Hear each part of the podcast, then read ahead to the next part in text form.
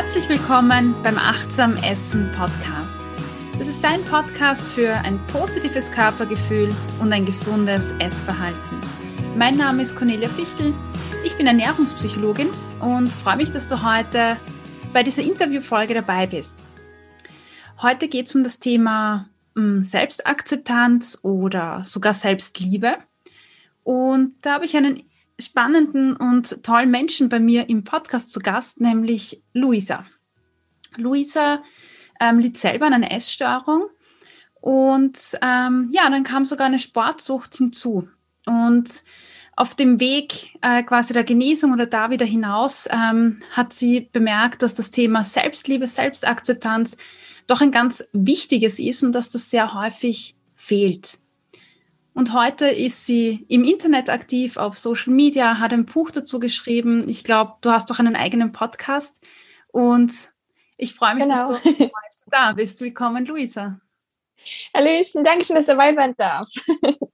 ja, danke, dass du ähm, zu Gast bist.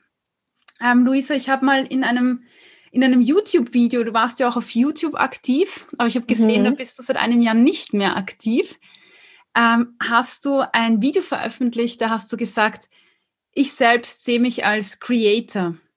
Mhm. Vielleicht möchtest du da noch was ergänzen. Wer bist du und was machst du? Also ähm, zu, zum, Thema YouTube, also ich habe da ähm, aufgehört mit dem einen Account, habe einen anderen daraus äh, gemacht, und zwar, der mhm. heißt Selbstverliebt und habe einfach was ganz Neues gestartet und ja, ich würde mich auf jeden Fall als Creator sehen, weil ich finde einfach Influencer oder so, das, ich finde, das passt nicht so ganz zu dem, was ich mache, weil ähm, ich stelle mir so einen normalen Influencer vor als jemand, der, weiß auch nicht, Make-up macht oder Sport macht und dann irgendwie äh, einfach Bilder zeigt, wie er so lebt oder wie sie so lebt. Und bei mir ist es, äh, dass ich ganz, ganz stark darauf fokussiert bin, dass ich mit meinen Beiträgen Menschen helfe, zu meiner Selbstliebe. Also ich habe einen deutschen und einen englischen Account, einmal im Streamtown, einmal selbstverliebt. Dort geht es bei beiden um Selbstliebe und da teile ich täglich meine Selbstliebe-Tipps und meine Geschichte und habe ich auch noch einen Podcast und dann das Buch und Musik. Also ich mache ganz, ganz viele Sachen. Ähm, und deshalb würde ich mich halt eben nicht so als Influencer einstufen, sondern eher als Creator, weil ich einfach ganz, ganz viele Dinge kreiere und alle eigentlich immer zum Thema Selbstliebe mache.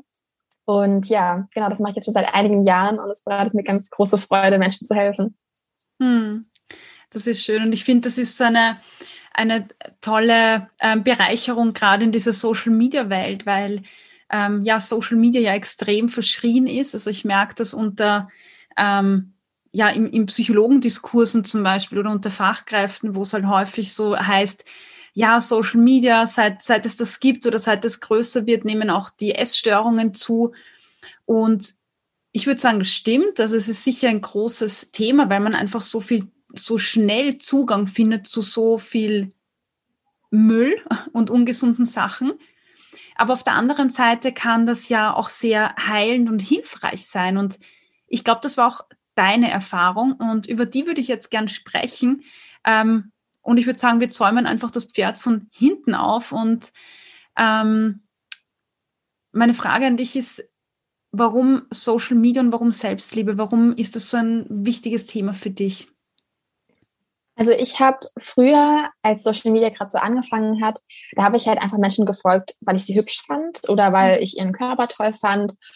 Und ähm, das ich, viele sagen ja auch immer so, ja, die sollen aufhören, solche Sachen zu posten. Finde ich persönlich jetzt nicht unbedingt, weil ich finde, es liegt nicht äh, an denen, dass sie darauf achten müssen, dass alle sich wohlfühlen. So, das, äh, die wollen halt einfach Bilder hochladen. Mhm. Und das ist auch gar kein Problem. Das Problem liegt eher daran, wie man das aufnimmt. Weil manche folgen Menschen einfach, weil sie schön sind und sie haben gar kein Problem damit. Sie fühlen sich auch vielleicht inspiriert oder so durch den Lebensstil von denen.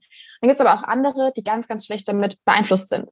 Und deswegen was mir bei Social Media auffällt, ist, der Algorithmus zeigt dir immer genau das an, was du sehen möchtest. Das bedeutet also, wenn du dich mehr mit dem Thema Selbstliebe beschäftigst, dann kommen dir auch irgendwann nur noch so Selbstliebe-Beiträge auf mhm. deiner, mhm. auf deiner Empfehlungspage äh, und auch auf der Startseite, weil Social Media ist wirklich so, du kannst entscheiden, was du siehst. Es liegt alles in deinen Händen und deswegen, wenn man damit Probleme hat und sich mit anderen vergleicht und das mhm. ähm, so ein Struggle von einem ist, es ist so gut, wenn man hingeht und sagt, okay, jetzt folge ich einfach den ganzen Selbstliebe-Accounts, die mir gut tun und ich verlasse diese App mit einem guten Gefühl und finde mich inspiriert. Und das hatte ich, ähm, hatte ich auch eben so einen Wandel, da habe hab ich zuerst den ganzen Leuten gefolgt, mit denen ich verglichen habe und es ging mir wirklich ganz, ganz schlecht damit. Und einige von denen nutzen ja auch Photoshop bedeutet, also das war für mich auch eine etwas Unrealistisches, mit dem ich mich verglichen habe, mhm. was natürlich auch total bescheuert ist eigentlich. Und dann hatte ich und habe dann nur noch wie sie ge sich geheilt haben und so. Also das war vor allem auf YouTube und auf Instagram habe ich mir die Sachen angeschaut. Und nach und nach hat mir das so viel geholfen. Ich habe mich erstmal weniger alleine damit gefühlt. Und außerdem habe ich bekommen von Leuten, die das auch wirklich durchgemacht haben. Das hat mir wirklich total viel geholfen. Und nach und nach ging es mir auch immer besser. Und die haben mir auf meiner Geschichte total, dass ich mir irgendwann gedacht habe, hey, wenn die das, äh, wenn die mir helfen konnten, kann ich vielleicht auch anderen helfen. Und so hat es bei mir angefangen, dass, dass sich das Thema bei mir Selbstliebe gewandt hat. Und ähm, ja, deswegen bin ich ein großer Fan von Social Media in dem Bereich, dass man darauf achtet, wie viel man Social Media nutzt, wie oft man es nutzt mhm. und äh, wem man folgt und wie es einem gut tut. Genau.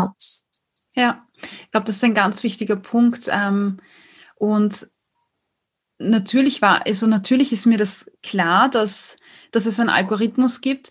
Aber als du das jetzt nochmal gesagt hast, mit dem, wenn ich genau diesen Accounts folge, dann, dann werden mir genau die wieder vorgeschlagen und der ganze Feed ist voll dann von diesen Accounts. Ähm, das war jetzt für mich nochmal so ein, ja, stimmt eigentlich, weil je mehr ich in die mhm. Richtung gehe, je tiefer wäre ich da reingezogen und äh, gerade neuen Accounts äh, zu folgen, die jetzt äh, Selbstliebe zum Thema haben. Meinst du, ähm, schlägt dir dann Social Media oder die, die Plattform einfach auch ähm, verwandte Accounts vor, die da gut dazu passen und so kann man da reinrutschen quasi in eine ganz andere Richtung, die auch äh, gut und bereichernd sein kann? Ja, auf jeden Fall. Also zum Beispiel, mir werden nie eigentlich Bilder empfohlen von zum Beispiel Fitness-Influencern oder so, bekomme ich nie irgendwo angezeigt. Ich werde, mhm. also mir werden eigentlich nur so ähm, von Leuten, die ich eben nicht folge, wenn man auf diesem Suchbutton ist oder so, da werden ja manchmal so Empfehlungen gezeigt und da habe ich dann meistens einfach ähm, Sachen von Selena Gomez, weil sie mein Lieblings, ähm, ja, nicht nur Sängerin ist, sondern generell eine Inspiration für mich ist und dann irgendwas zu LGBTQ und zu Selbstliebe und das ist meine Empfehlungsseite eigentlich und nichts anderes. und das ist einfach, weil der Algorithmus irgendwann gecheckt hat, was ich eben mag und deswegen sollte man dann am besten auch vor allem in der Anfangszeit nicht mehr diese Sachen noch anklicken und anschauen, ähm, mit denen man sich vergleicht, weil irgendwann checkt das dann ähm, der Algorithmus und dann ändert er sich auch ab. Ja. Ähm, Luisa, als du vielleicht noch mal kurz zurückgehen, als du ähm, ja eher noch anderen Accounts gefolgt bist, hast du vorher gerade gesagt, ähm, da, da hast du dich verglichen, dass du hast gemerkt, dass dir das nicht gut tut. Ähm, wie kann ich mir dieses Vergleichen vorstellen? Sitzt man da vor einem Bild ähm, und stellt sich dann vom Spiegel und schaut, ob man gleich ausschaut wie auf diesem Bild oder, oder wie war das für dich? Also ich habe zum Beispiel ähm, verglichen, wie viel Kalorien die Menschen essen oder wie, wie groß die sind und wie viel die wiegen und habe dann überlegt, ob ich auch so viel wiege und auch so groß bin. Ähm, ich habe genau meine Kalorien anpassen wollen und auch meinen das, was ich täglich gegessen habe, habe ich dann den irgendwie nachgemacht von ihren Essvideos. Und später auch in meiner Sportsucht habe ich eben genau die Übungen gemacht, so viel wie die, die auch gemacht haben, in der Hoffnung, dass ich dann genau den gleichen Körper bekomme, was teilweise absolut unrealistisch war und gar nicht für mich möglich war, ähm, weil das waren teilweise erwachsene Frauen, die waren über 30, die hatten auch schon ein Kind, die haben ganz andere Kurven als ich auch mit, wie alt war ich da, 14, 15, das ist ja mhm. unmöglich für mich, das überhaupt zu bekommen. Und selbst wenn ich älter gewesen wäre, also man kann ja gar nicht zu 100 Prozent genau gleich aussehen wie eine andere Person. Und ja, ich habe aber immer gedacht, so, wenn ich genau das so mache wie die, dann sehe ich aus wie die. Und das Lustige war, dass ich äh, vor allem bei einer Person, der habe ich immer die Sportsachen so nachgemacht und wollte den Körper haben wie die Person. Und dann habe ich sie in echt getroffen tatsächlich. Okay. Dann habe ich plötzlich gesehen, dass sie gar nicht diese Figur hat. Und dann war ich so, oh, wow. Und dann habe ich gecheckt, mhm. ich habe mich die ganze Zeit mit etwas verglichen, das bearbeitet war. Und das fand ich unfassbar krass. Ja. Wow. Das ist jetzt was Spannendes, was du gesagt hast. Ähm, ich habe unlängst mit einer Kollegin, äh, mit Elisabeth Lechner, ähm, darüber diskutiert und sie meinte auch, ähm, sie hat gesagt, Jugendliche sind ja nicht blöd. Wenn, wenn man auf, auf zum Beispiel Instagram die ganzen Bilder sieht oder auf Fotos anschaut, ähm, dann weiß doch jeder, dass das bearbeitet ist. Und ja, also wenn ich jetzt mit Mädels spreche oder, oder mit meinen Klientinnen äh, über diese Themen spreche, dann wissen die auch, dass das bearbeitet ist. Und ähm, ich frage mich, wenn ich weiß, dass das bearbeitet ist, warum ist da trotzdem so dieser Drang da, so auszuschauen, wenn ich ja eigentlich weiß, dass es künstlich ist? Also das ist, finde ich zum Beispiel ganz krass mit den Stories. Also fast alle benutzen ja irgendwelche Filter in den Stories und leider gibt es tatsächlich fast keine Filter, die nicht die Haut verändern. Ähm, ich habe ganz, ganz lange gesucht und es gibt irgendwie fast keine. Mhm. Äh, finde ich total schade. Aber es gibt ja auch einige, die auch die Gesichtsform ändern und alles. Und das führt dazu, dass fast jeder, wenn der morgens aufwacht und ähm, eine Story machen will, sagt, ach komm, ich sehe kacke aus, ich mache einfach jetzt einen Filter drauf, damit ich besser aussehe. Dann gibt's nur noch Leute, die irgendwelche Filter am Gesicht haben. Alle Menschen schauen die Stories und denken sich dann, oh, ich kann jetzt nicht einfach eine Story hochladen ohne so einen Filter drauf, ich muss auch so einen Filter draufpacken. Und man weiß, dass es unrealistisch ist, glaube ich, aber trotzdem vergleicht man sich damit, weil vielleicht auch das Gehirn nicht so 100% das checkt, dass man sich so verändern kann. Also ich kann mir das gut vorstellen, dass wir ähm, trotzdem uns damit vergleichen, weil unser Gehirn vielleicht nicht, obwohl wir es eigentlich wissen, trotzdem nicht zu 100% checkt, dass es bearbeitet ist, ähm, weil ja, das irgendwie unrealistisch ist für unser Kopf, dass etwas mhm. nicht real sein kann. Weißt du, was ich meine? Ja. Und das kann ich mir gut vorstellen, weiß ich aber auch nicht. Also ich bin ja keine Wissenschaftlerin oder so mhm. und kenne mich da 100% damit aus. Aber ähm, ja, das kann ich mir auf jeden Fall ganz gut vorstellen. Und manchmal vergleicht man sich auch mit Menschen, die auch nicht bearbeitet sind. Also das sind ja, manchmal erkennt man so, oh, das ist einfach zu 100% bearbeitet. Mhm. Das, damit vergleiche ich mich nicht. Aber es gibt ja auch Menschen, die tatsächlich so aussehen und die perfekte, äh, also in Anführungszeichen perfekte mhm. reine Haut mhm. hat und, äh, und die haben dann den Körper, den man sich wünscht, auch ohne Bearbeitung. Ich glaube, da fangen dann die großen Zweifel wirklich an, weil man dann nicht mehr sagen kann, oh, die ist bearbeitet, sondern die ist so. Und ähm, genau, das Vergleichen an sich, damit müssen wir das müssen wir wirklich ein bisschen aufhören. Also in manchen Fällen hilft ja Vergleichen. Also das macht man ja oft auch als Kind, um zu lernen ähm, und nachzumachen und so. Aber vor allem bei sowas bringt es halt gar nichts. Man kann ja auch nicht eine Banane mit einem Apfel vergleichen. Das sind zwei komplett verschiedene äh, Formen und das wird niemals aussehen können wie das andere.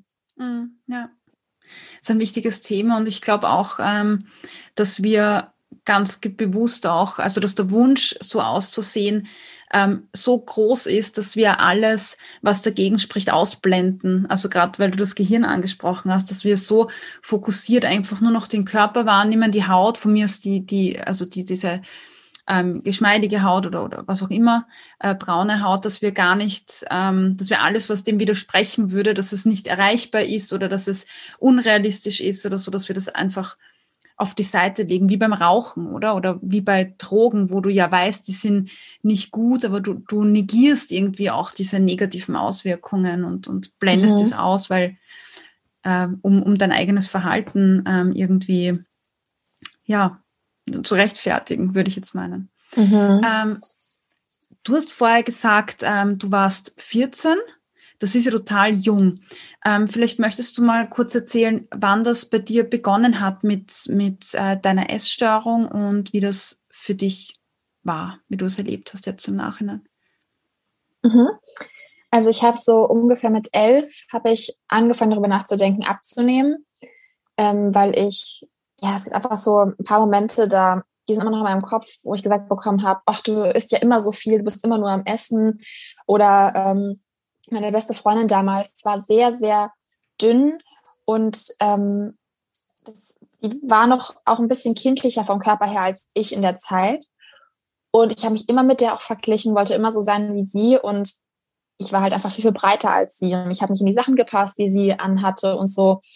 Und habe ich darüber nachgedacht, abzunehmen. Und ich glaube, so Ende elf, Anfang zwölf habe ich dann angefangen, so mit ähm, weniger Essen und Diäten und so. Und dann wurde das immer intensiver und mit 13 und 14 war eigentlich so meine tiefste Phase, würde ich mal sagen. Ähm, ich habe am Anfang wirklich einfach nur darauf geachtet, so, okay, mehr Gemüse und weniger ähm, ja, Kohlenhydrate oder irgendwie abends dann kein Abendessen mehr essen. Glaube ich, waren irgendwie auch da. ähm, und dann habe ich eben wirklich angefangen mit so 13, wirklich, dass ich alles gezählt habe, also wirklich habe alles abgewogen, alles an Kalorien gezählt und ich habe nur das gegessen, was ich jetzt mir zubereitet habe. Also ich habe jetzt nicht etwas gegessen, was jemand anderes mir zubereitet hätte. Wirklich? Mhm, genau, weil ansonsten hätte ich ja nicht gewusst, was da genau drin ist. Ähm, und das hat mir extreme Angst gemacht. Also ich wollte die komplette Kontrolle eigentlich über alles haben, was ich zu mir nehme. Und dann, genau, hat sich das so mit 14, 15 ist das dann irgendwann ein bisschen gewandelt in äh, mehr Sport. Und dann irgendwie war das zuerst so Sport und wenig Essen. Und dann ging das irgendwann über in, es war dann so, ich glaube, das war dann mit 15 ungefähr, dass ich dann ganz, ganz viel Sport gemacht habe und auch mehr gegessen habe. Aber das, der Sport war halt absolut unrealistisch. Ich habe da wirklich so 16 Minuten Hit-Workouts gemacht und sowas, was ja eigentlich gemacht ist für 15 Minuten ja, oder 10 Minuten.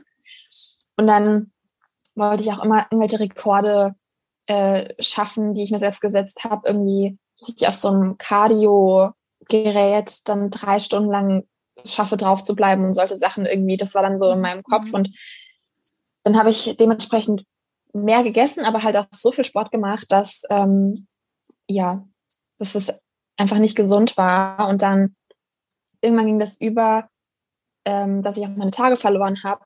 Und ich hatte dann, glaube ich, drei Jahre lang meine Tage nicht ungefähr. Und das war eigentlich einer der Hauptgründe, warum ich ähm, ja gecheckt habe, dass ich was ändern muss, weil das ähm, schon gefährlich ist, wenn man so seine Tage nicht mehr hat.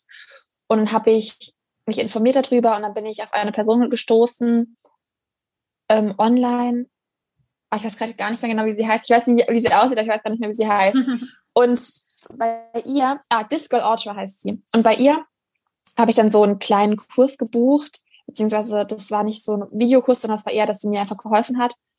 Und die mir geschrieben und so. Und dann habe ich irgendwann fast schon über Nacht eigentlich meine Waage weggemacht, die äh, App gelöscht und alles, also an dem Tag wirklich alles abgeändert und gesagt, und jetzt esse ich einfach und ich darf keinen Sport mehr machen. Ich habe wirklich mich dazu gezwungen, keinen Sport mehr zu machen. Ich habe ein bisschen Yoga gemacht, bis ich gecheckt habe, dass ich das Yoga nur mache, um nochmal ein bisschen der Kalorien zu verbrennen, weil ich nur in der Sucht mhm. drin war und gedacht habe, das Yoga ist ja kein Sport, aber dann habe ich so extra Yoga gemacht, das was anstrengend ist, so, also total bescheuert. Ähm, und irgendwann war das wirklich so, dass ich gesagt habe, okay, ich esse und ich bewege mich nicht. Und das habe ich dann auch durchgezogen. Und dann, ähm, ja, das war nicht einfach, aber es wird nach und nach besser. Genau. Und dann so mit 16 würde ich ungefähr sagen, war es dann schon viel, viel besser. Ähm, da habe ich dann eben auch ähm, wieder mehr gewogen. Und da konnte ich dann auch langsam Sachen essen, die ich eben nicht selbst zubereitet habe. Genau, und dann ging es eigentlich nur noch bergauf. Hm, wow. Also ähm, relativ, also extrem früh hat es begonnen. Ähm, Gab es da irgendeinen einen, einen Punkt? Weil ähm, also ich, ich weiß, dass es ja oft jetzt nicht diesen Auslöser gibt, aber ich merke, dass viele Leute, die zum Beispiel zu mir kommen oder Betroffene einfach, die suchen nach so einem konkreten Auslöser, nach, nach einer Sache, die dazu geführt hat. Kannst du dich erinnern an ein Sammelsurium an Dingen oder Themen, die, die da für dich einfach mitgespielt haben? Also ich glaube, für mich war das ähm, auf jeden Fall eben das Vergleichen, dass ähm, ich mich mhm. mit meinen Freundinnen verglichen habe, die irgendwie nicht den Körper hatten, den ich hatte in der Zeit. Und mich hat das schon, das hat mich schon irgendwie mental mitgenommen. Es gab bestimmt auf jeden Fall mal Kommentare, so dass ich halt ein bisschen kräftiger bin. Ähm, und halt, ich erinnere mich ganz, ganz genau an einen Tag, da waren wir im Schwimmbad und ähm, jemand anderes in der Gruppe hat Pommes gegessen und habe ich wollte ich auch Pommes essen und habe halt ähm, dann ein paar mitgesnackt so und dann war halt irgendwie die Aussage ach ja du bist ja immer nur am Essen und dann ähm, ist da auch noch irgendwie so ein, ja, so ein Spitzname dafür gefallen, dass ich ja immer nur am Essen bin und so viel esse und so. Mhm. Und das ist irgendwie so in meinem Kopf drin, obwohl das ja jetzt schon zehn Jahre her ist, aber das weiß ich noch ganz mhm. genau. Und das hat mir ganz, ganz viel ausgemacht. Und dann, ähm, glaube ich, war das wirklich so ein Zusammenspiel, dass ich gedacht habe, okay, ich nehme einfach ein bisschen ab, weil ähm, ich anscheinend ein bisschen kräftiger bin. Ich nehme einfach so ein bisschen ab und so hat es angefangen. Ähm, und das war am Anfang überhaupt gar nicht, also es war nicht gefährlich, was ich gemacht habe. Ich habe einfach ein bisschen darauf geachtet, was ich esse und dann wurde das aber nach und nach schlimmer. Mhm. Genau. Oh, und da war, genau, das war, das war auf jeden Fall ähm, ein krasser Moment für mich. Und zwar habe ich einige Kilo abgenommen und dann hat sich plötzlich das erste Mal ein Junge für mich interessiert. Und ich habe dann gedacht, oh wow, wenn ich abnehme, dann interessieren mhm. sich Menschen für mich, dann finden mich Menschen mhm. toll. Ich glaube, das war auch so ein Moment für mich, der, oder generell sagen ja dann alle, oh, du hast abgenommen, sieht voll gut aus oder so. Und das sagt ja keiner, wenn man zugenommen hat eigentlich. Ja. Und deswegen, äh, das ist auch so in meinem Kopf geblieben. Und da war für mich so, okay, abnehmen bedeutet mehr Komplimente, Menschen mögen dich mehr, Menschen finden dich toller. Ja. Ich glaube, das ist so ein, ein ganz starkes Thema oder in unserer Gesellschaft, dieses ständige Kommentieren von, von dem, was man isst oder was man gegessen hat und, und des Körpers und ähm, ein ständiges Kommentieren von, von so einer persönlichen Sache, als wäre das jetzt irgendwie ein neues Buch oder ein Fahrrad, das ich mir gerade gekauft habe, wo jemand sagt, ach, das ist aber ein schöner Sattel oder keine Ahnung. Ja. Ähm, etwas total Persönliches und ähm, Betroffene haben keine Ahnung, wie das, wie das für, also für einen selber wirkt. Also Leute, die, die solche Aussagen, auch wenn man es gut meint, oder? Ich meine. Ja. ja. total. Also klar wird das gut von den Menschen gemeint, aber mhm. das hinterlässt ja auch Spuren. Also das ist ja auch so, fast auf jeder Familienfeier, die man auch hat, ist ja immer irgendjemand, der gerade so Low-Carb-Diäten macht ja, oder irgend sowas ja. und dann sagt, oh, ich habe abgenommen und dann so, oh, du siehst aber gut, dass du so abgenommen hast und sowas. Mhm. Das ist ja irgendwie so in uns drin, in unserer Gesellschaft. Ja. Ähm, auch generell, dass es gibt ja Menschen, die haben sie länger nicht gesehen, die sehen sich zum ersten Mal und dann sagt die Person zuerst Hallo und dann so, oh, hast du abgenommen? Ja, das ist so krass in uns drin, das ist eigentlich total bescheuert, dass man direkt so einen Kommentar über den Körper ablassen muss. Ja, das stimmt. Ähm, jetzt fällt mir da dazu eine Frage ein, und zwar, als du deinen, deinen Weg auch da begonnen hast, wieder ähm, die Essstörung abzulegen, ähm, du, hast, du hast alles von einer Nacht auf die andere quasi weggeräumt und, und hast damit begonnen. Und irgendwann beginnt es ja, wenn du normal isst, dass du an Gewicht zunimmst. Ähm, mhm. Und dann gibt es ja diese Kommentare von der Umgebung, nehme ich an, von äh, Geschwistern oder von den Eltern oder Freunden. Ähm, bah, du schaust wieder gut aus oder du schaust gesünder aus oder so. Wie, wie hast du diese Kommentare erlebt? Weil da ging es ja dann wieder um deinen Körper. Also tatsächlich, das meinen Menschen auch ganz, ganz lieb mit mhm. ihrem, oh, das sieht wieder gut aus, oh, das ist zugenommen, das sieht besser aus, so, weil die halt wissen, dass man eine Essstörung hatte. Aber diese Sätze haben tatsächlich negative Auswirkungen auf mich gehabt. Also das war wirklich so, dass ich gedacht habe, oh Mann, ich habe zugenommen, die anderen sehen das. Das war ganz, ganz schlimm für mich. Mhm. Deswegen ähm, würde ich eigentlich nicht empfehlen, also es kann natürlich auch sein, dass es einzelne Personen gibt, die das nichts ausmacht oder die sich freuen, sowas gesagt zu bekommen, aber ich kenne tatsächlich niemanden. Ähm, aber es gibt es bestimmt auch, aber in den meisten Fällen kann das eher verletzend sein oder ähm, wieder zum Rückschlag mhm. ähm, kommen dadurch. Und deswegen, ja, also ich habe das damals negativ aufgenommen und hatte dann auch dann zu strugglen. Also da waren schon immer so Gedanken, wenn ich sowas gehört habe, so von wegen, oh, soll ich wieder abnehmen oder so. Mhm. Ähm, obwohl ja die Person etwas Positives gesagt hat, hat, aber in meinem Kopf kam es dann nicht positiv an. Ja, ja. ja. Ich glaube, das ist ganz wichtig. Ähm, vor allem, du hast auch so, die Leute meinen es gut, ja. Ähm, vielleicht kannst du einen Tipp geben an, an all die Freundinnen und Freunde und Eltern und Schwestern da draußen, die jemanden in ihrem Leben haben, der vielleicht gerade äh, im Recovery-Prozess drinnen steckt. Was kann man denn sagen? Was wird denn gut ankommen?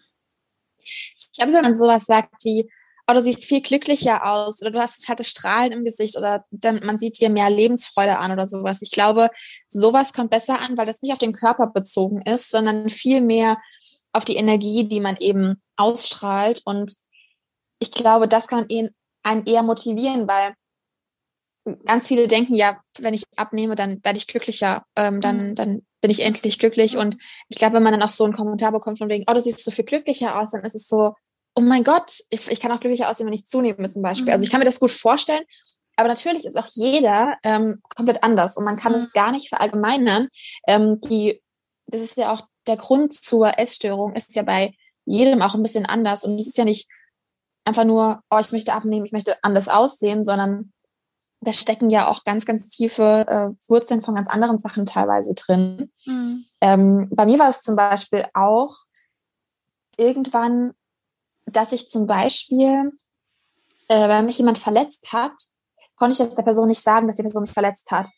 Und dann wollte ich, dass ich abnehme oder dass ich extra zeige, wie schlecht es mir geht, damit die Person sieht, was sie mir angetan hat und damit die Person ein schlechtes Gewissen bekommt, weil ich konnte das der Person nicht sagen. Was? Bedeutet also, ähm, ich, das war so hintenrum sozusagen, dass die Person sich dann schlecht fühlt. Mhm. Und das, da, da denkt man nicht so, so, zuerst, okay, das kann ein Grund sein für eine Essstörung. Das, das war aber für mich ein ganz, ganz großer Punkt, bei dem ich irgendwann verstehen musste, so, du machst das gerade nur, damit sich eine andere Person schlecht fühlt. Das ist bescheuert.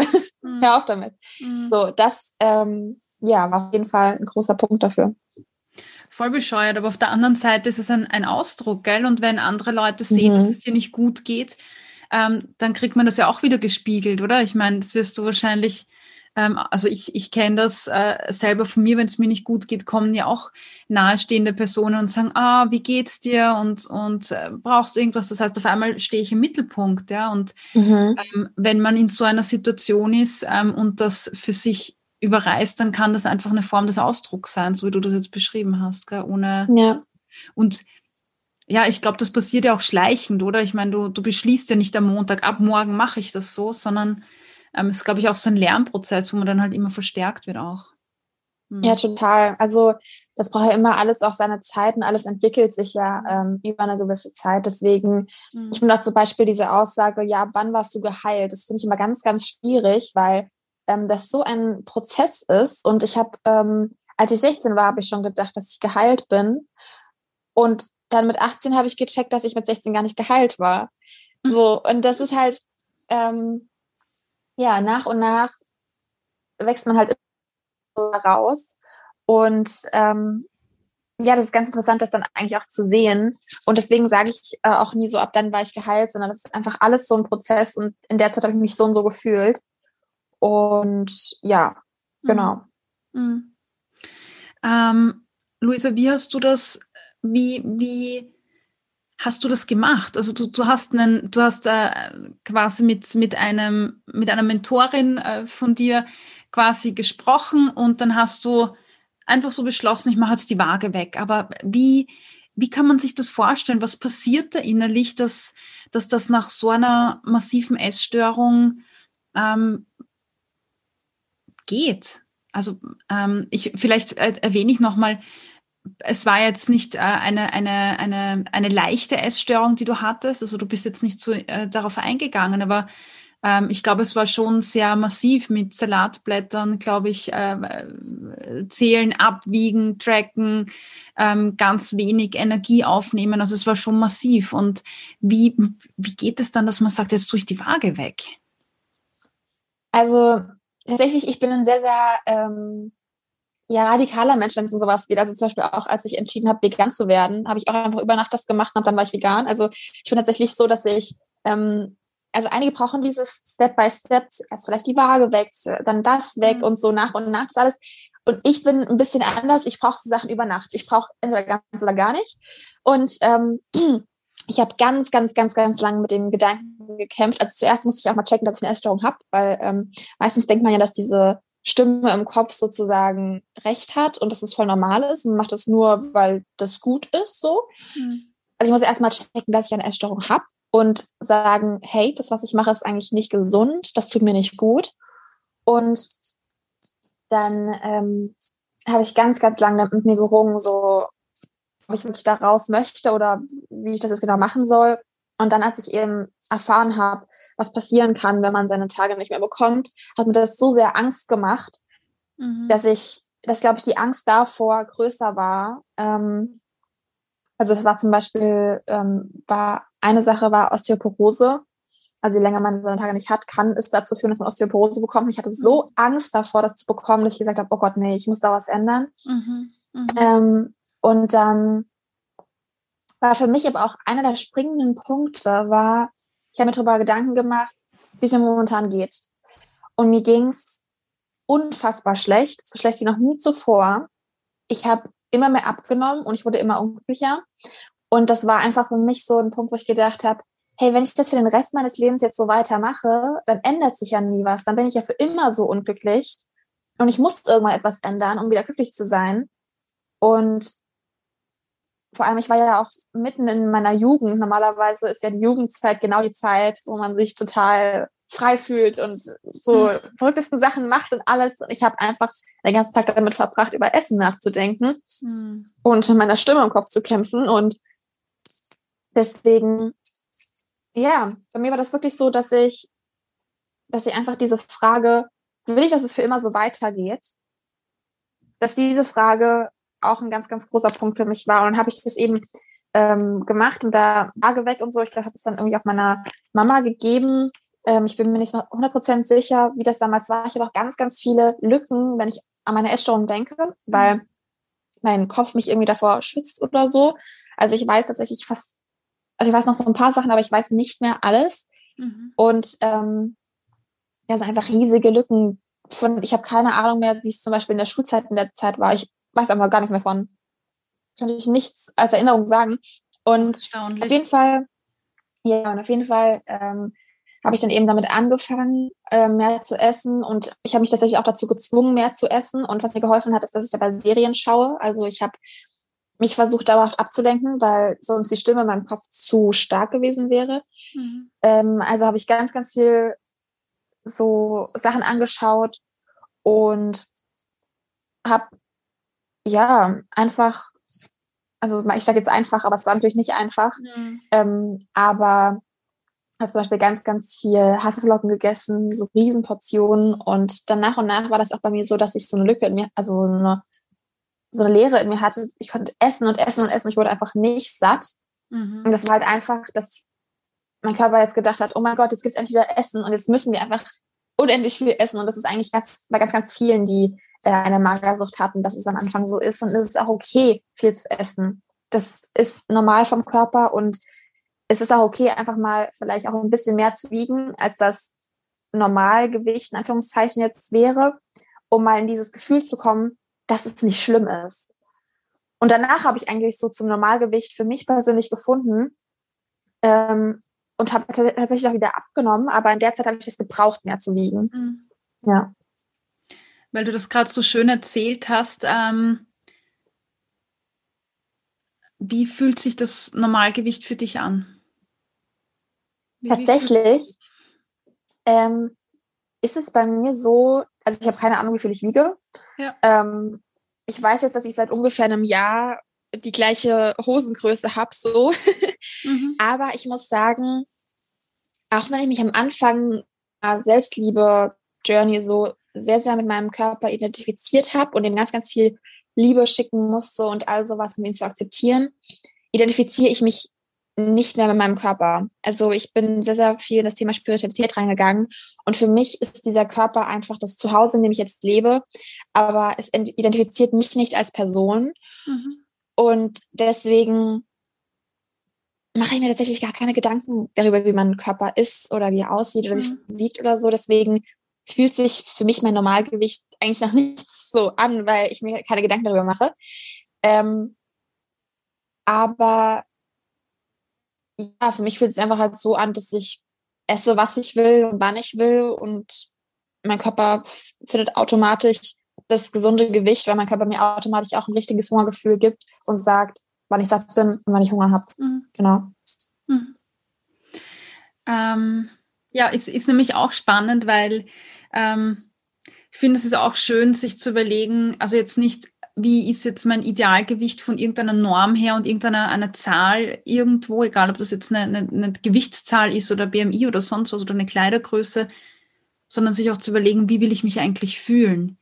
Ähm, mhm. Ich glaube auch dieses, ähm, das ist einfach viel wichtiger, sich ähm, voller Energie zu fühlen oder, oder was weiß ich, ähm, gut zu fühlen, dass man aufsteht und, und ähm, einfach vielleicht ein, ein gutes Gefühl auch hat, wenn man früh die Augen aufmacht oder wenn man auf die Straße geht und sich einfach wohlfühlt mit dem, was ist, also körperlich und, und psychisch meine ich jetzt, also so dieses, dieses gesamte, mm, ja. Ähm, okay, das heißt, du hast über Nacht gesagt, ich mache das jetzt, weil ich brauche das. Ich, ähm, da gibt es keinen Graubereich, sondern ich tue das einfach. Und wenn man so zuhört, dann klingt das ja von außen häufig so, ja, das war dann mein Prozess und dann, dann ging es mir wieder gut. Aber so war es wahrscheinlich nicht, oder? Also es ging, mm -mm. ja. Also ich hatte, oh Gott, ich habe wirklich jeden Tag irgendwie Panik und Angst davor gehabt, das äh, zu essen und ich bin auch ganz, ganz oft wieder zurückgefallen in alte Muster, dass ich zum Beispiel dann gesagt habe, okay, ich esse jetzt die Schüssel nur halb leer oder so und dann sage ich so, ach ja, ich bin ja satt oder sowas. Und da waren noch ganz, ganz viele Sachen, bei denen ich Rückfälle hatte und ich habe immer noch nicht das gegessen, was mir andere zubereitet haben. Also das hat auch länger gedauert. Es hat, glaube ich, noch mal ein Jahr gedauert, bis ich wirklich das gegessen habe, was andere zubereitet haben. Ich, ich schätze mal ungefähr ein Jahr. Ich bin mir aber auch über manche Zahlen, wie gesagt, nicht sicher, weil ich einfach mhm ist es einfach so eine Lücke teilweise in meinem Kopf. Mhm. Ähm, deswegen, ja, es hat einfach auch ein bisschen gedauert, bis ich dann andere Sachen gegessen habe und dann auch mal andere Sachen gegessen habe, die zum Beispiel frittiert waren oder mhm. die fertig essen waren oder sowas. Und dann habe ich nach und nach ähm, eben mich auch immer mehr getraut, solche Sachen zu essen. Und ja, ich weiß noch, ähm, es ist auch sogar jetzt noch so, dass wenn, also ich esse immer bei meiner Mama, weil ich äh, mittlerweile Kochen hasse. Und meine Mama bereitet dann irgendwie so Abendessen zu und dann sagt er manchmal so, oh, das ist so krass, dass wir jetzt wirklich jetzt zusammen sitzen und ich das einfach mitesse. Das hätte sie sich früher so gewünscht und das macht sie immer glücklich, wenn wir dann zusammen hier sitzen und dann zusammen essen und das schätzt sie, sie total. Und ja, das war wirklich immer wieder mit Rückfällen und, und es war ein harter Kampf, sag ich mal so. Mhm. Aber es hat sich wirklich total gelohnt. Also so schwer es auch war und so hart es auch war, hat es sich wirklich total gelohnt. Und ich hatte einfach so viel mehr Lebensfreude und ich habe wieder klar denken können.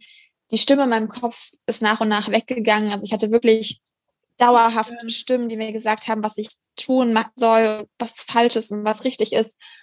Und die sind immer mehr verblasst mit der Zeit. Und das ist halt, wie gesagt, ein Prozess. Das, es gibt auch nach längerer Zeit mal wieder vielleicht einen Rückfall. Also, dass man schon, mhm. eigentlich sagt man das Gehalt und plötzlich passiert irgendwas im Leben und hat man plötzlich einen Rückfall und mhm. denkt sich so, oh mein Gott. Ähm, aber ich hatte zum Beispiel eine, eine ausschlaggebende Situation, da wusste ich so, boah, es ist wirklich krass, dass ich das geschafft habe. Und zwar habe ich meine alte Schule wieder besucht. In der Schule ähm, war das so, dass ich in der Zeit dort meine Essstörung hatte, also ähm, eben dünner ausgesehen habe. Und dann habe ich meine Lehrerin damals äh, besucht und dann hat sie zu mir gesagt, äh, du bist aber fett geworden. Und das hat sie eigentlich lieb gemeint. Das, das, hat sie wirklich eigentlich lieb gemeint. Ich weiß das, aber die Aussage war extrem krass für mich, weil das ja, nicht nur so war, du hast zugenommen, sondern du bist fett geworden. Aber das und so, dass, dass jemand sowas sagt überhaupt, das ist ja ein Wahnsinn. Ja, also ich, ich, war, ich weiß aber wirklich, dass ich dass es lieb gemeint hat. Das war halt einfach so falsch ausgedrückt. Mhm. Aber in meinem Kopf war so, oh mein Gott, ich muss wieder abnehmen. Ich muss jetzt ganz, ganz wenig essen. Und dann war ich auf dem Weg von der Schule nach Hause und ich habe mir gesagt, nee, ich werde jetzt dieser Stimme nicht hör zuhören. Ich habe mir irgendwas Süßes gekauft und das gegessen und ich war so, yes. so, so. Und das, und ähm, da habe ich so gemerkt, so, hey, ich bin echt auf dem, auf dem Weg zur Heilung, wenn man halt merkt, dass solche Aussagen auch nicht mehr so viel ausmachen. Mhm. Ja. Schön. Voll schön. Also es ist so ein, ein Vorwärts und Rückwärts und nicht so, wie man sich das oft vorstellt oder oft liest, so, ja, und dann war so ein Klick und dann war alles ganz anders. Und ich finde das ganz wichtig, ähm, dass du jetzt auch, ähm, und deshalb auch danke, dass du das jetzt nochmal auch so gesagt hast, weil ähm, es gibt Rückfälle ähm, in mhm. alte Verhaltensmuster, weil die hast du ja nicht nur einen Tag gemacht, sondern einfach über Jahre hinweg, Wochen und Monate. Und ähm, da ist das, ja. glaube ich, ganz plausibel. Du hast auch gesagt, ähm, der Kampf war nicht einfach. Ähm, da liegt jetzt eine, eine Frage irgendwie auf der Hand. Ge gegen was hast du gekämpft? Und wie, wie, was waren so deine, deine Werkzeuge? Wie, wie hast du gekämpft? Also, ich glaube, am schlimmsten für mich war wirklich die Stimme in meinem Kopf, die ich jetzt mhm. eben schon mal ähm, erwähnt habe. Das war für mich wirklich wie, als würde da eine andere Person in mir drinstecken mhm. und mir immer wieder sagen, was falsch ist und was richtig ist. Und ich glaube, für mich war das wirklich ein Kampf, diese Stimme ähm, irgendwie loszuwerden. Und das war wirklich, das hat wirklich Zeit gebraucht. Also das war nicht so was, was mal, was jetzt über Nacht funktioniert. Das hat wirklich, glaube ich, mehrere Jahre äh, gebraucht, bis die wirklich komplett weg war. Also jetzt habe ich sie wirklich gar nicht mehr. Wow, Aber ich glaube, vor so noch zwei Jahren hatte ich die, glaube ich, sogar noch, obwohl ich eigentlich gedacht habe, so ich bin geheilt, war trotzdem im Hinterkopf diese Stimme, die manchmal mir Sachen gesagt hat. Mhm. Und die ist wirklich erst nach und nach verblasst, indem ich ganz, ganz viel meiner Selbstliebe gearbeitet habe, indem ich mir immer wieder gesagt habe, ey, diese Stimme, das ist nicht richtig, was die sagt. Also das ist eine Lüge, die lügt mich an. Die Stimme will, dass es mir schlecht geht. Das ist wie so ein kleiner Teufel, der da sitzt und mir nur das Schlechteste wünscht. Und je weniger Macht ich dieser Stimme gegeben habe und je mehr ich gecheckt habe, dass diese Stimme lügt, desto mehr ist sie verblasst, sage ich mal so. Und ja, das war eigentlich so etwas, was einfach länger gebraucht hat. Mhm. Genau. Ähm, das heißt, du hast ganz bewusst mit dieser Stimme geredet und hast gesagt, nein, Luisa, das ist, die lügt dich an, das ist ein Blödsinn. Hör nicht auf die. Ja, genau. Also ich habe ähm, wirklich so in meinem Kopf dann, immer wenn ich schon irgendwas gesagt habe, habe ich dann so gesagt, so, nee, das ist nicht so. Also wirklich, dass ich das, dass ich diese Gedanken überschreibe. Ja. Und immer wieder bemerke, dass es eine Lüge ist, genau. Mhm. Was gibt es für andere, also jetzt hast du, du hast ja vorher auch schon erwähnt, dass du dich jetzt zu diesem Thema äh, Selbstliebe auch verschrieben hast, das ist so dein Thema. Ähm, wie kann ich beginnen, wenn ich aus einer Magersucht komme, Selbstliebe aufzubauen? Was schaue ich mir an? Welche Shows schaue ich mir an?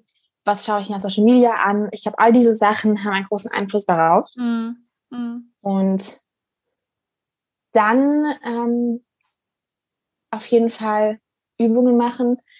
Also zum Beispiel Sachen aufschreiben, die einem im Kopf sind. Also alles rauslassen, was in einem ist. So dass zum Beispiel wenn man in so einem Strudel ist von negativen Gedanken, dass man wirklich alles rausschreibt, bis man nicht mehr weiß, was man schreiben soll, weil dann entfernt man sich so ein bisschen von diesem negativen Gedankenstrudel. Also die äußeren Angriffe ist ganz, ganz wichtig. Alles rauslassen ist ganz, ganz wichtig. Und dann aber auch zum Beispiel versuchen nach und nach negative Gedanken zu ersetzen. Also zum Beispiel, wenn man jetzt eigentlich immer denkt, oh, dünn sein ist schön und dick sein ist ähm, unschön, kann man sich zum Beispiel irgendwelche Plus-Size-Models anschauen und dann sagen so, hey, die sind auch voll schön. Man kann Schönheit nochmal neu definieren. Oder was mir auch geholfen hat, war zum Beispiel mit dem Gedanken zu spielen, hey, mein Körper ist nicht dazu da, schön zu sein, sondern um zu funktionieren. Damit ich ähm, zum Beispiel gehen kann, damit ich tanzen kann, damit ich lachen kann. All diese Sachen kann ich wegen meinem Körper. Ähm, und dafür kann ich dankbar sein, dass, dass er halt funktioniert. Und vielleicht sind auch ein paar Sachen, die vielleicht bei ähm, gewissen Personen nicht funktionieren, also wenn man zum Beispiel keine Beine hat. Ähm, aber dann kann man auch über andere Sachen dankbar sein. Also ich habe zum Beispiel ein Video geschaut von einem, das hat mich so krass inspiriert. Das war, ich glaube, das war, ich kann mir den Namen nicht merken, das war ein russischer Name. Es war ein Mann, der ähm, auf der Bühne stand und der hatte keine Arme mehr und keine Beine. Und der hat über Selbstliebe gesprochen und ich war so, oh mein Gott, wow, der spricht über Selbstliebe. Ich sitze hier, habe mein Leben lang meine Beine gehasst und immer wieder gesagt, wie schlecht ich meine Beine finde. Mhm. Und ich habe mir noch nie Gedanken darüber gemacht, wie es wäre, wenn meine Beine nicht mehr da wären. Ja. Und das war so ein richtiger Klick in meinem Kopf, wo ich gedacht habe, ich kann so dankbar sein, dass ich Beine habe, dass ich Arme habe. Mhm. Und genau solche Sachen, da habe ich immer wieder gemerkt, so, hey, wir sind nicht da, um schön zu sein. Mhm. Und wir können mit so vielen Dingen glücklich sein. Also auch an Dankbarkeit zu arbeiten, finde ich ganz, ganz, ganz wichtig. Und oh, vielleicht finde ich diesen, diesen, ähm, Mentor nochmal oder Coach nochmal. Es war wirklich ein ganz, ganz toller Mann und ein tolles Video. Es war so schön, der hat in der Schule das vorgetragen zum Thema Selbstliebe und danach kamen alle Kinder und haben den auch umarmt und oh, das war so schön. Und es war einfach äh, total inspirierend.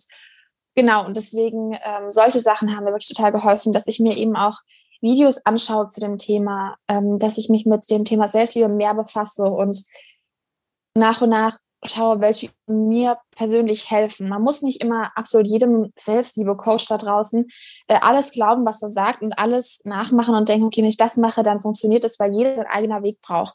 Manche Sachen funktionieren einfach für manche Menschen nicht und das ist vollkommen okay, weil wir alle individuell sind. Man kann selbst seinen Weg finden. Also das habe ich zum Beispiel mit meinem Buch, habe ich es auch so gemacht, dass ich ähm, immer für jede Woche ähm, Übungen gegeben habe, die man dann ausführen kann. Und dann habe ich aber immer wieder gesagt, so, und jetzt kannst du selbst herausfinden, wie diese Übung für dich persönlich sich am besten anfühlt, wie, du dich am besten fühlst damit und welche Übung dir am meisten bringt. Und dann, wenn man mit dem Buch fertig ist, kann man sich selbst seinen Weg gestalten und selbst entscheiden, was einem am meisten bringt, weil man so ein paar Grundsachen jetzt einfach schon ausprobiert hat. Und genau, deswegen kann ich das total einem auf den Weg mitgeben. Und ja, ich glaube aber wirklich, diese äußerlichen Einflüsse sind erstmal ganz, ganz wichtig, mit was man sich befasst und welche Sachen man sich anschaut. Ja. Mhm. Ja. Das hast du jetzt total schön äh, formuliert und ich glaube tatsächlich auch, dass das ein so wichtiger Weg ist, weil ähm, ich, ich höre so oft von irgendwelchen, ich, ich weiß es nicht. Also nicht, dass es falsch ist, aber diese Tipps, ja, stell dich vor den Spiegel und lächle dich an und sag dir, wie toll du bist. Ich glaube, dass das einfach am Anfang bei den meisten nicht funktioniert. Ich glaube, so wie du jetzt auch gesagt hast, dass es so wichtig ist, sich einfach mit Dingen zu beschäftigen, neue Sichtweisen zu bekommen, ähm, um Aha-Momente zu erleben, weil so wie du das beschrieben hast, es gibt nicht dieses eine Ding, wo man, wo so ein Schalter sich umlegt, sondern das ist bei jedem anders und das kann man nicht provozieren. Ich kann nur ähm, Inhalte konsumieren und irgendein Wort, irgendein Satz, irgendein Mensch wird dann dazu führen, dass was Klick macht. Und beim nächsten Video macht das nächste Klick und das nächste und das mhm. nächste. Und irgendwann ist es ein großer Schalter, der sich einfach mit der Zeit umgelegt hat. Und finde ich auch schön, dass du das jetzt nochmal so beschrieben hast. Ja, äh, du hast mir vorher, ähm, wir haben kurz geplaudert und du hast mir erzählt, dass du jetzt ähm, intuitiv isst. Ähm, wie war da dein Weg? Weil es ist am Anfang, glaube ich, auch sehr schwierig, da reinzukommen von einem Kalorientracken hin zu, ach, mein Körper sagt mir, jetzt bin ich satt und jetzt habe ich Hunger. Es geht ja auch nicht von heute auf morgen. Aber wie waren da so deine Anfänge und wie lange hat es gedauert, dass äh, dein Körper jetzt gut mit dir zusammenarbeitet oder du mit deinem Körper? Also am Anfang hatte ich gar kein Sättigungsgefühl ich habe wirklich gegessen, gegessen, gegessen. Ich bin einfach nicht satt geworden. Ich hätte Unmengen essen können. Ich habe mich aber nicht satt gefühlt. Ich hatte eher dann einen Blähbauch und hatte wirklich, hatte, hatte wirklich so einen Bauch, ähm, mhm. hatte extreme Probleme damit. Mhm. Aber ich hatte nie das Gefühl, jetzt bin ich satt. Jetzt brauche ich wirklich nichts mehr. Und das war wirklich etwas, was mich länger begleitet hat. Und ich glaube, das war so zwischen 16 und 18, sage ich mal so, war das ähm, extrem in der Zeit. Mhm. Und dann habe ich irgendwie mich nochmal viel intensiver mit Selbstliebe befasst. Und ich weiß nicht genau, wie es dazu gekommen ist, aber ich habe irgendwie eine Lücke in mir gefüllt. Also irgendwie war das nach und nach nicht mehr so, dass ich das Gefühl hatte, ich muss immer noch mehr essen, weil ich irgendwann diese Lücke in mir mit so viel Liebe gefüllt habe, dass ich wirklich mich auch satt gefühlt habe. Also so hat sich wirklich, ich kann es gar nicht in andere Worte fassen, so hat sich für mich angefühlt, mhm. dass ich irgendwann so viel Liebe in mir hatte, dass ich ein Sättigungsgefühl ähm, kreiert habe. Weil es gibt ja viele Menschen, die irgendwie essen und essen und gar nicht genau wissen, wann sie sich wirklich satt fühlen, weil sie vielleicht zum Beispiel irgendwas im Leben missen. Oder sie ähm, essen, um Glücksgefühle zu verspüren. Also, dass man sich plötzlich so ein kurz, so ein kurzer Moment hat von, ah, das, mhm. das, ist, das ist total lecker und jetzt fühle ich ja. mich glücklich, so. Obwohl sie gar keinen Hunger haben, sondern einfach um das Glücksgefühl zu verspüren. Und das war wirklich ähm, eine Sache, die ich ganz extrem hatte. Und dann irgendwie, als ich das mit Liebe gefüllt habe, habe ich das nicht mehr so gebraucht und habe ich nach und nach wirklich das gegessen, wie viel ich Hunger hatte. Und dann danach gesagt, okay, jetzt habe ich, hab ich halt keinen Hunger mehr, ich, bin, ich fühle mich satt, ich brauche gar nicht mehr. Und ich hatte wirklich eine Zeit, da habe ich kiloweise gegessen am Tag. Also ich habe wirklich auch von meiner Familie kam, war, war irgendwann so, ja, sie, die isst immer so riesige Portionen und so. Also wir haben immer Witze darüber gemacht, dass ich auch so große Portionen gegessen habe. Mhm. Ähm, und also das war überhaupt gar nicht im negativen Sinne gemeint. Ich habe auch Witze ja. darüber gemacht, dass ich so viel so, groß so große Sachen gegessen habe. So. Und so mittlerweile bin ich dann zum Beispiel auch mal nach einem Teller oder so satt. Und das hätte ich halt früher mir niemals vorstellen können. Mhm.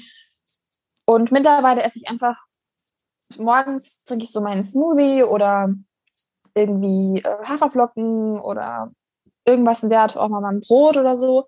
Und dann esse ich sonst einfach das, was meine Mama kocht. und ähm, ja, ich bin nämlich vor kurzem wieder hierher gezogen. Ich habe vorher in Bayern gewohnt und jetzt wohne ich wieder bei meiner Family.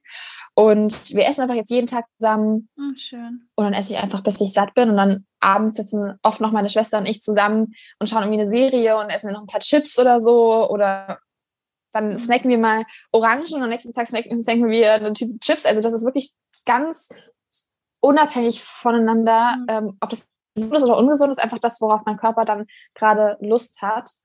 Und damit geht's mir echt richtig gut, weil ganz oft, wenn mein Körper dann irgendwas Gesundes, in Anführungszeichen, und dann will mein Körper dann was Ungesundes, in Anführungszeichen. Mhm. Und das ist für meinen Körper halt total gesund, dass er wirklich einfach das mhm. ist, was ähm, er möchte. Genau. Vor allem, das ist äh, gerade so schön, was du beschrieben hast, weil gerade für den Körper und auch so, was jetzt Ernährung betrifft, gibt es ja auch kein gesund und ungesund. Also kann er dir ja sagen, was er braucht. Und ähm, du hast Gott sei Dank ähm, für dich so die, die neue Freiheit bekommen, dass du sagst, ich, ähm, ich gehe dem nach und, und äh, zwing mich nicht mehr aufgrund einer Essstörung irgendwas anderes zu tun. Ja. Mhm. Voll schön. Und ich finde es auch super. Jetzt gerade hast du auch wieder beschrieben, dass auch das ein Prozess war. Also, dass es auch beim, also im, im, im Essverhalten so Recovery-Phasen gibt, wo man einfach vielleicht am Anfang, obwohl man Angst hat, muss man sich einfach dazu zwingen. Äh, dann kommt so eine Phase, hat sich angehört, wo du einfach Unmengen essen konntest. Mhm. Ähm, und dann gab es eine Phase, wo sich das wieder eingependelt hat. Und jetzt hat sich das ähm, sehr gut stabilisiert, wenn ich, wenn ich dir so zuhöre. Schön. Voll schön. Auf jeden Fall. ja. ähm, Luisa, ich danke dir, dass du da warst und deine Erfahrungen geteilt hast. Ich finde, es ist so wichtig, dass wir auch über Essstörungen ganz, ganz viel reden, weil es ähm, zwar eine Community, glaube ich, gibt online, wo man sich mit äh, essgestörten Kolleginnen austauscht und Tipps holt, aber so dieses öffentliche, ich hatte das und so war das und so kam ich raus, ähm, in, der, in der, ja, einfach so in der Masse, glaube ich, kommt das eher selten vor. Und ähm, deshalb finde ich es auch ähm, toll, dass es Leute gibt, die einfach drüber reden und die sagen, so war das. Und das ist mein Weg und, und dein Weg kann anders ausschauen, aber ähm, das waren die Dinge, die bei mir funktioniert haben. Also vielen, vielen Dank. Und wenn jetzt jemand sagt, ah, die hat von dem Buch gesprochen und vom YouTube-Kanal und von Social Media, ähm, wo findet man dich denn? Also, das sind einige Sachen. und zwar ähm, habe ich meinen englischen Kanal, der heißt Lulu Streamtown, das ist auf Instagram.